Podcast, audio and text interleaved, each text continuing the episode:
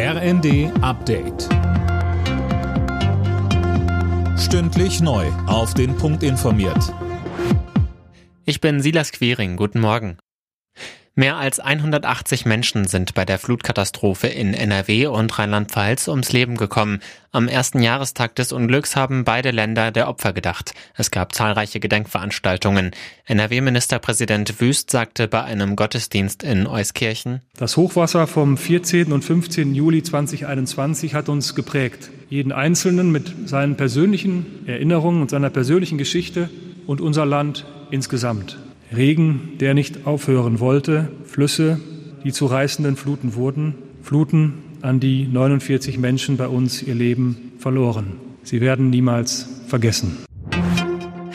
Italiens Staatspräsident Mattarella hat einen Rücktritt von Ministerpräsident Mario Draghi zunächst abgelehnt.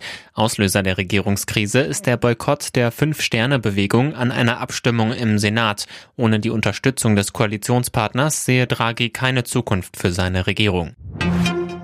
Mit dem Ferienstart in fünf weiteren Bundesländern wird's am Wochenende wieder besonders voll auf den Straßen. Der ADAC rechnet mit vielen Staus. Mehr von Tom Husse. Vor allem auf den Autobahnen zur Nord- und Ostsee und in den Ballungsräumen der Großstädte könnte es eng werden. Aber auch die Fernstraßen zu den italienischen, französischen und kroatischen Küsten sind erfahrungsgemäß gut befahren. Bereits am Nachmittag wird mit einer großen Reisewelle gerechnet. Die Verkehrsexperten raten deshalb, wenn es geht, sollten Reisende auf einen anderen Tag wie Montag oder Dienstag ausweichen. Der zweite Corona-Lockdown im Frühjahr letzten Jahres hat wohl für einen Babyboom in Deutschland gesorgt. Davon geht das Institut der deutschen Wirtschaft aus.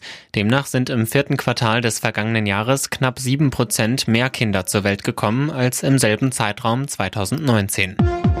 Alle Nachrichten auf rnd.de